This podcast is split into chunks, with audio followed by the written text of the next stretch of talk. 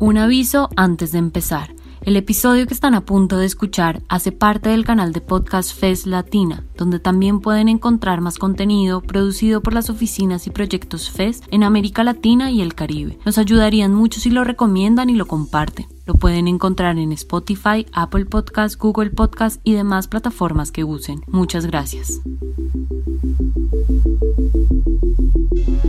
Hola, soy Moira Mema y esto es ¿Sueñan los androides con obreros eléctricos? Un podcast de la FES sobre el futuro y el trabajo. Espero me acompañen en este viaje. Capítulo 2. Resulta que un virus mortal ataca a todo el planeta y la humanidad queda confinada porque el solo contacto con el virus puede ser terrible. ¿Sabes qué película es?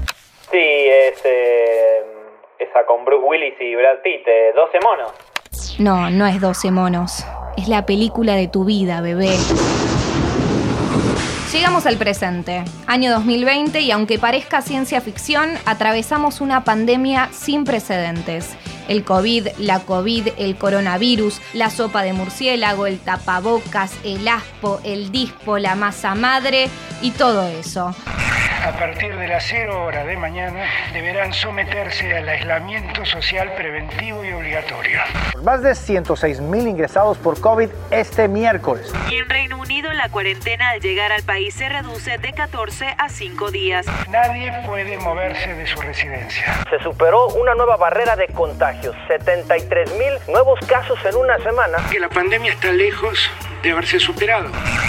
Si no tenés idea de qué hablo, es muy probable que estés escuchando esto en, no sé, el 2060. Así que podés preguntarle a tus viejes o a tus abues, ellos seguro saben. Ah, pará, re loco, por ahí en esa época yo soy tu abuela. Hola, Rulo, hola, Pupi, qué grandes que están. Soy yo, la abuela Moira. Cariños para todos. Disculpen, flasheé un toque. ¿Dónde estaba? Así, en medio de una pandemia. Llegamos al 2020 y aunque un par de décadas atrás creíamos que en este punto de la historia íbamos a ser los supersónicos, No me siento bien, ma. Creo que me está dando el virus de Venus. Virus de Venus, ¿eh? La semana pasada era viruela marciana. al final estamos más bien así. Hola, hola, ¿me ven? ¿Me ven bien? Prende la cámara, que así nos vemos. Estás muteado, ahora Ahora desmuteate ahí, en la ruedita. Apreta, apreta ahí. Pero bueno, son simplemente algunos problemas de conexión, porque si bien no tenemos autos voladores y casas espaciales de un tiempo a esta parte, el desarrollo tecnológico copó duro nuestras vidas. Después de la Segunda Guerra Mundial, a partir del lanzamiento de la bomba atómica, queda muy claro que el poder está asociado al desarrollo tecnológico y que ese desarrollo que a priori nos iba a facilitar la vida y convertirnos en los supersónicos, nos terminaría poniendo en peligro. O sea, más bien nos va a dejar como el planeta Tierra de Wally, ¿no? ¿No vieron Wally?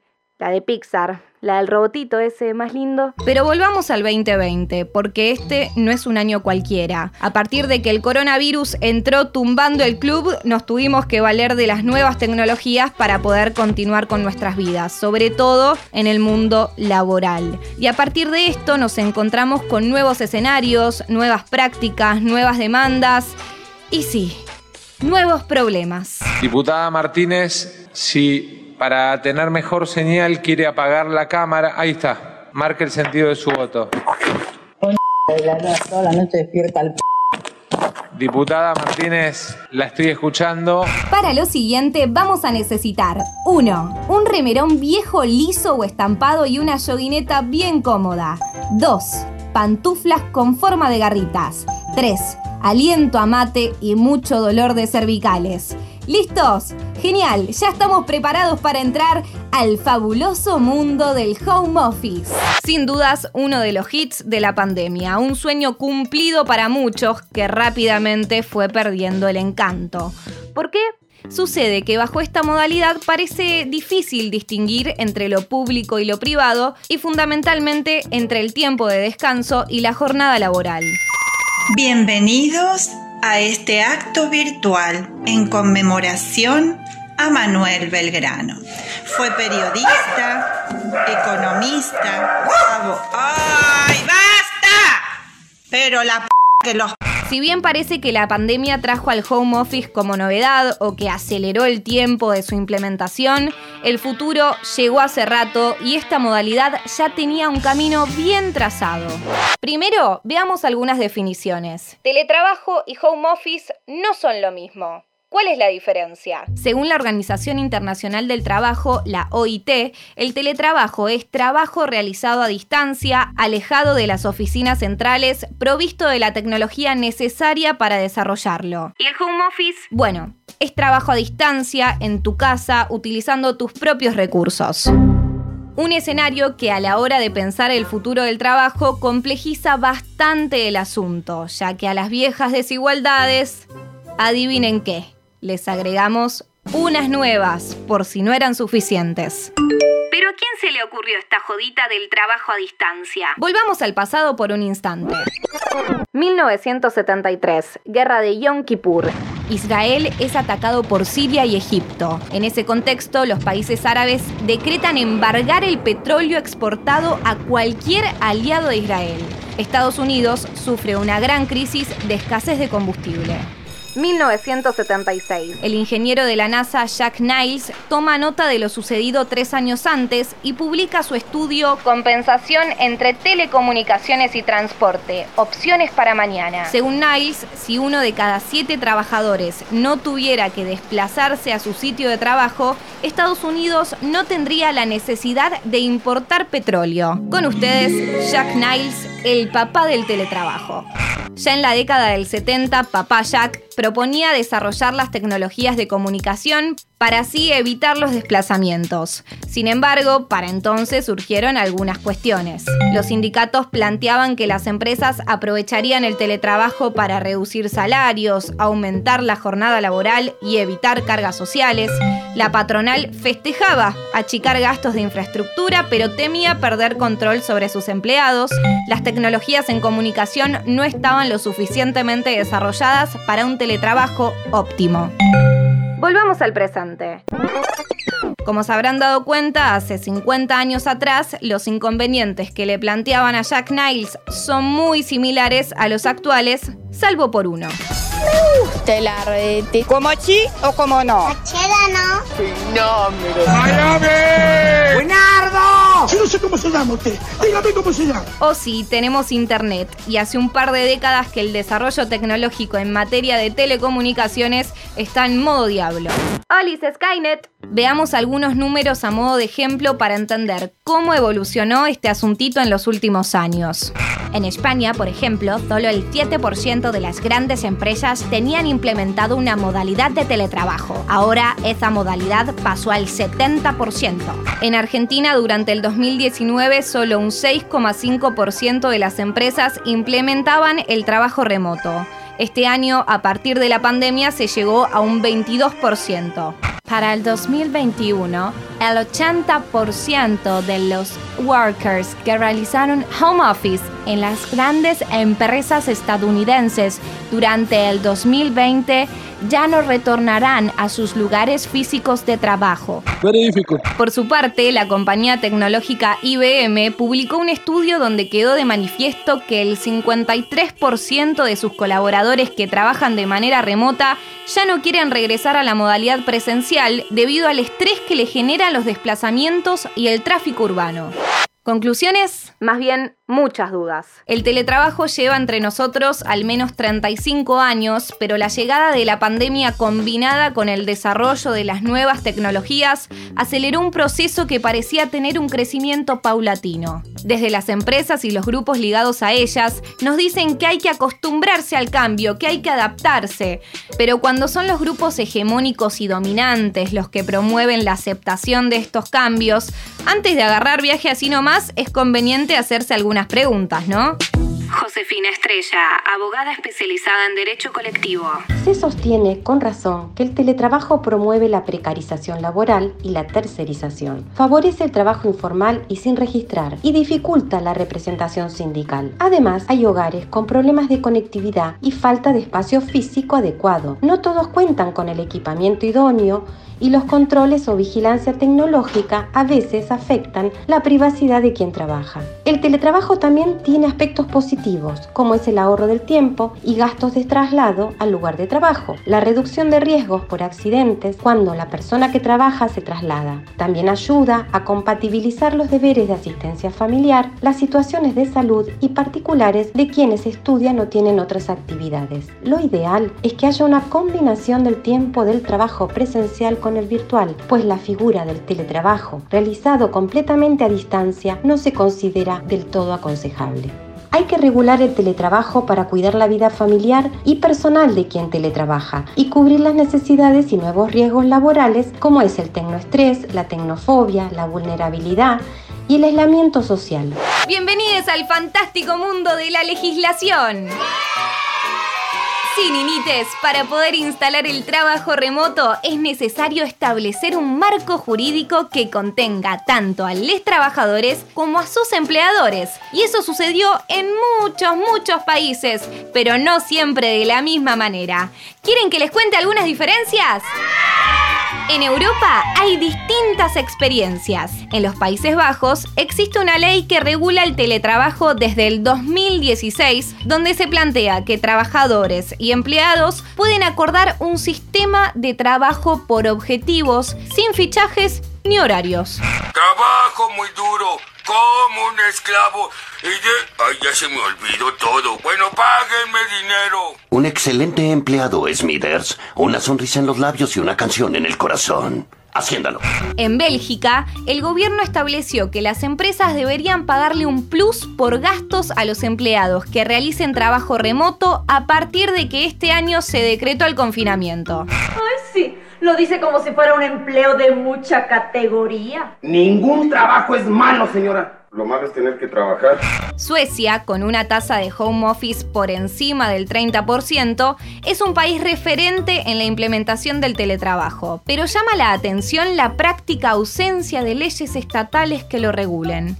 Sucede que en los países nórdicos los sindicatos tienen un gran peso social y junto a las empresas establecen las condiciones laborales a través de negociaciones colectivas. Ya vamos a hablar de ellos. Por último, la Unión Europea en 2005 estableció una regulación del trabajo a distancia que se trata de una norma básica que cada Estado miembro debe adaptar a su legislación. Sus puntos son bien interesantes.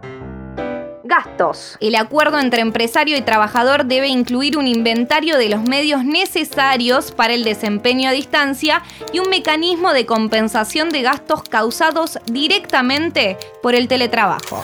Condiciones. El teletrabajo no modifica las condiciones laborales pactadas contractualmente, por lo que no podrá suponer ningún perjuicio en relación con el sueldo, la jornada o la estabilidad laboral.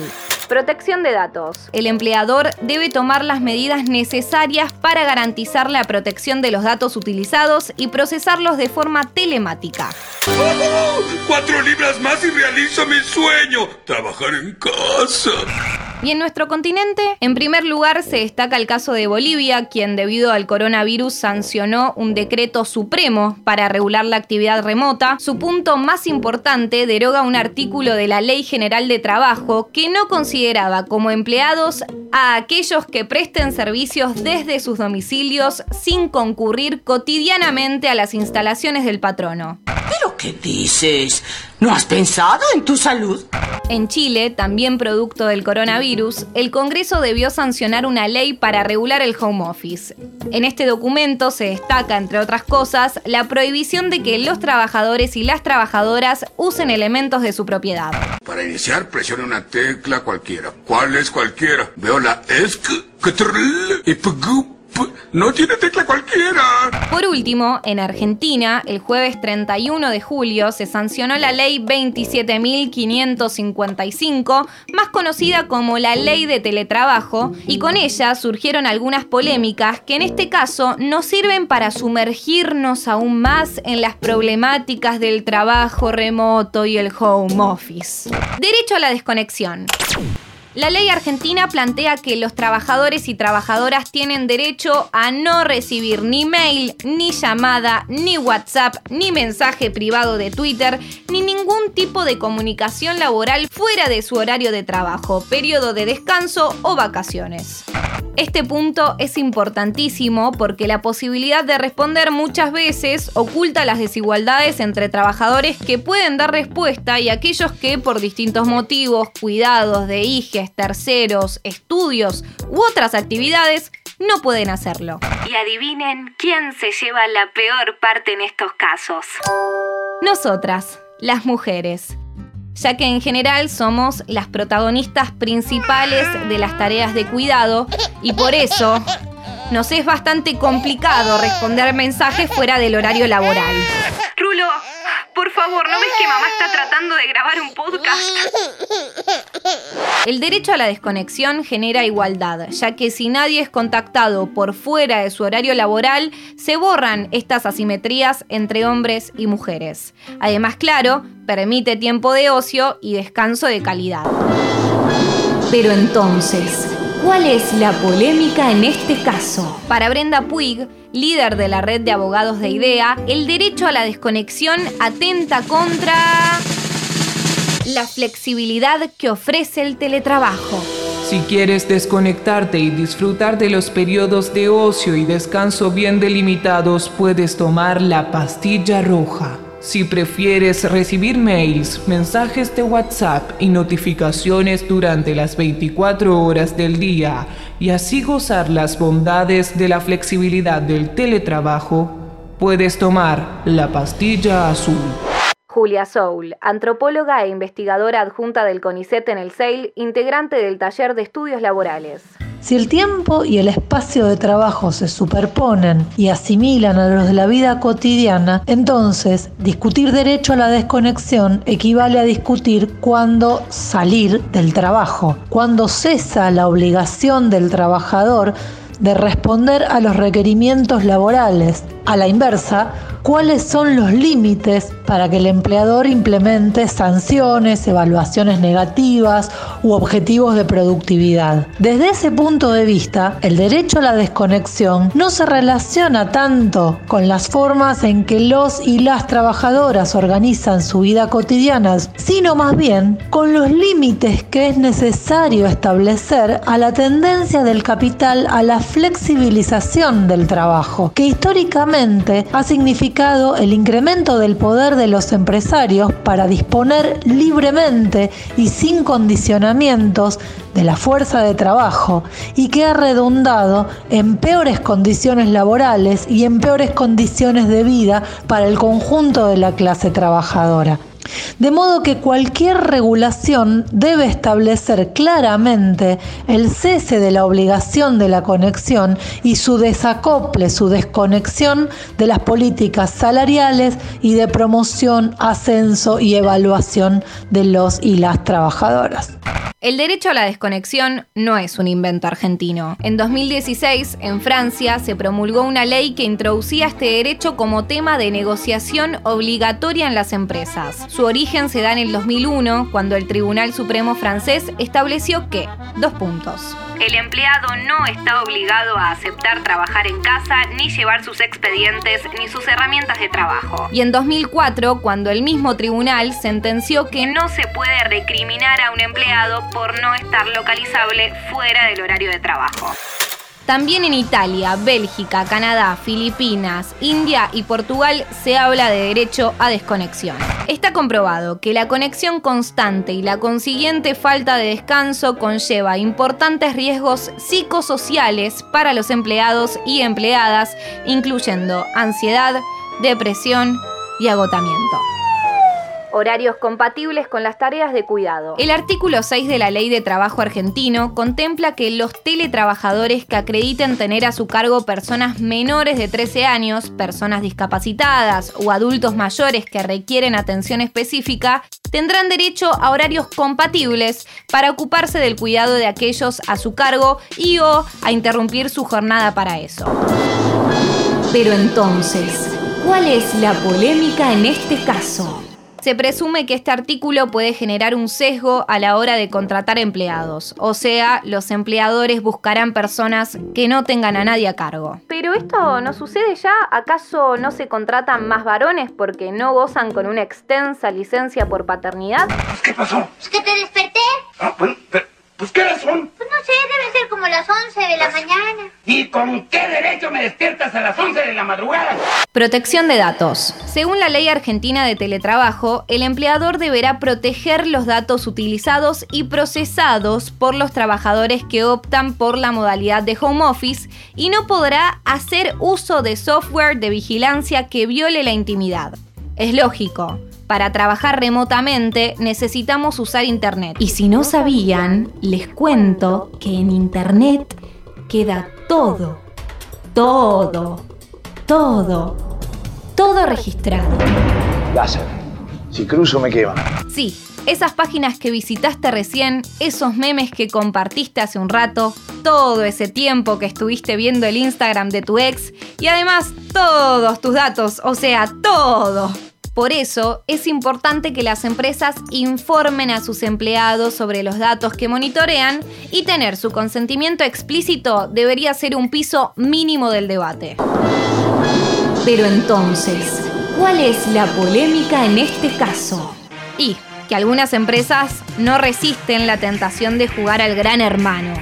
Y no, no me refiero a este gran hermano, sino al que planteaba Orwell en su novela 1984, Aquel que todo lo controla, todo lo vigila.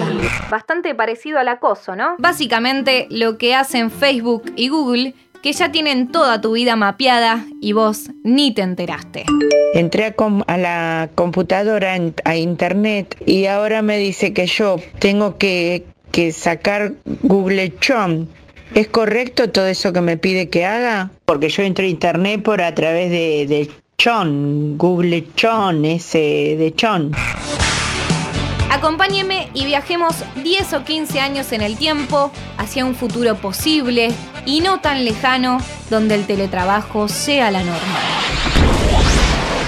Cada persona cumpliendo sus tareas desde su hogar, gozando de su libertad individual, pero a la vez carentes de la identidad colectiva propia de los espacios laborales comunes, de los lugares compartidos con compañeros y compañeras, de las solidaridades que ahí nacen.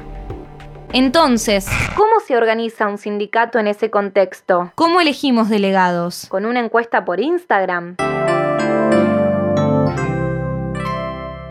La respuesta está en el presente. Las organizaciones sindicales deben pensar desde ahora cómo acompañar a los trabajadores y trabajadoras mientras el escenario laboral muta de manera vertiginosa.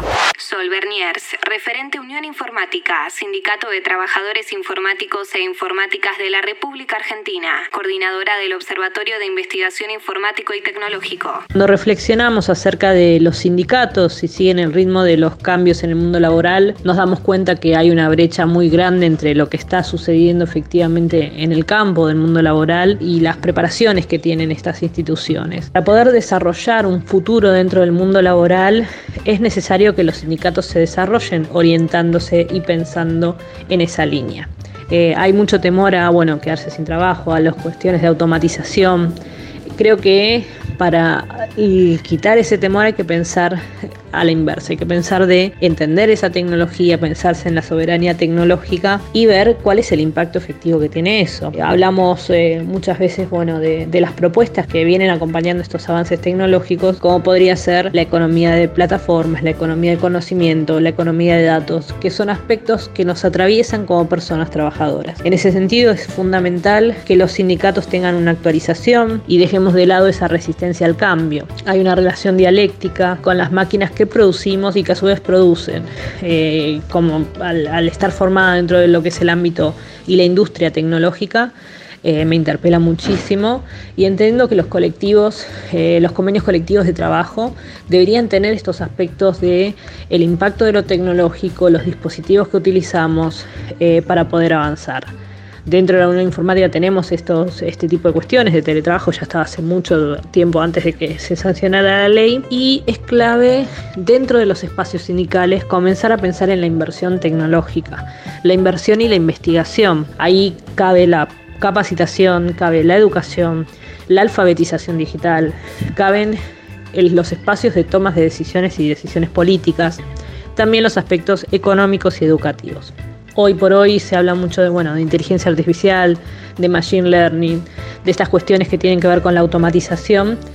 Y hay un punto también clave donde debemos eh, interpelar como organizaciones sindicales, que es la parte de diseño, ¿no? ¿Quién diseña estos software y quién diseña esta tecnología y qué sesgos o qué intereses persigue, ¿no?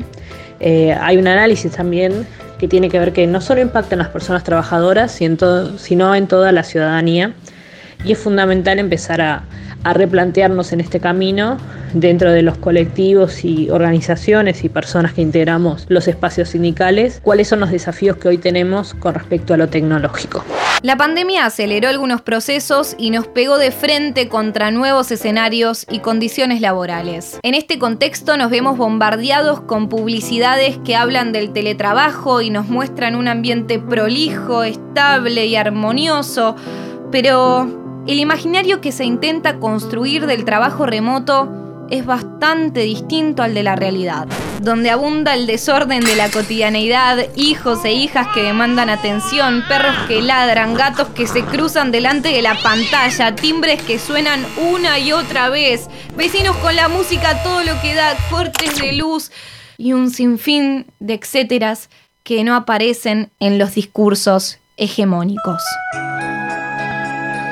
A priori, pareciera que el teletrabajo es la punta del iceberg de algo más grande que está al caer, y que el coronavirus es otra de las situaciones extraordinarias que el capitalismo aprovecha para aumentar sus ganancias de manera inescrupulosa.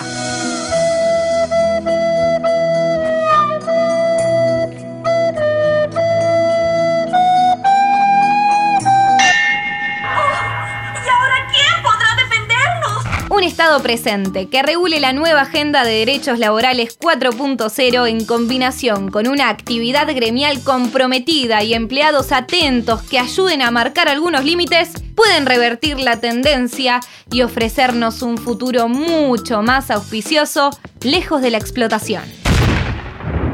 Todo eso Habría que reconstruirlo, porque en los 80 Ronald Reagan, el presidente actor de los Estados Unidos, y Margaret Thatcher, la primera ministra de Inglaterra que en The Crown es la gente Scully, derrotaron al movimiento sindical y le hicieron upita al consenso de Washington, donde le dieron hurras a la privatización y la desregulación laboral. ¿Y en Argentina? Bueno, acá el tema sindical se lo dejaron a la dictadura cívico-militar. Sí, se nos escapa otra vez la tortuga. Eso, no hay que distraerse, porque si no activamos, el futuro se nos viene encima. Y entonces la cosa se pone picante. Seguro la Habana 4310 séptimo piso. Y vamos a ver si me dura 30 segundos. En el año 2013, el neoyorquino Jonathan Carey, ensayista y especialista en teoría del arte, publicó 24-7, un libro donde plantea que el último bastión que nos queda libre de explotación laboral capitalista es el sueño.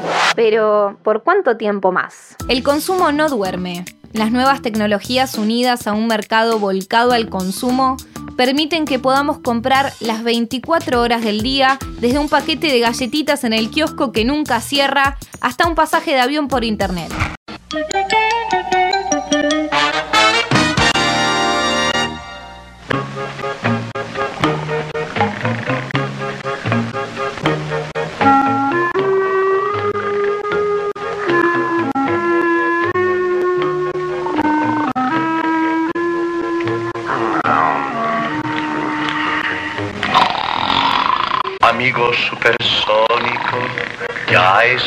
Hora de levantarse.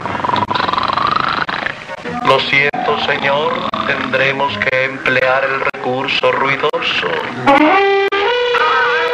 Nada está del todo apagado. Los celulares nunca se apagan, por eso existe el modo sueño. La idea de estar desconectados e inubicables parece imposible en este contexto.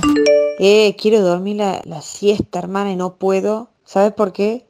por el Así vibra el celular. En el paradigma neoliberal, dormir es perder tiempo, es para perdedores. Hay una especie de alabanza a la hiperactividad. Domingo 7 y 12 de la mañana y déjame decirles a todas esas personas que dicen que hay que dormir 8 horas como mínimo, ten en cuenta que cuando vos estás durmiendo, tu competencia está entrenando, tu competencia está produciendo y vos te estás quedando dormido. Me puse un poco apocalíptica, ¿no? Tranquis. Así como les digo una cosa, les digo otra. Tengan en cuenta que en este contexto, dormir una siesta es un acto de resistencia. Hay que verle el lado positivo. Llegamos al final. Espero que nuevamente hayan disfrutado el viaje. Y sí, ya sé que están pensando. Eso mismo, lo que dijo el secarropa inteligente. ¿Cómo van a hablar del futuro y no van a hablar de robots? Bueno, si eso es lo que quieren, agárrense con lo que viene.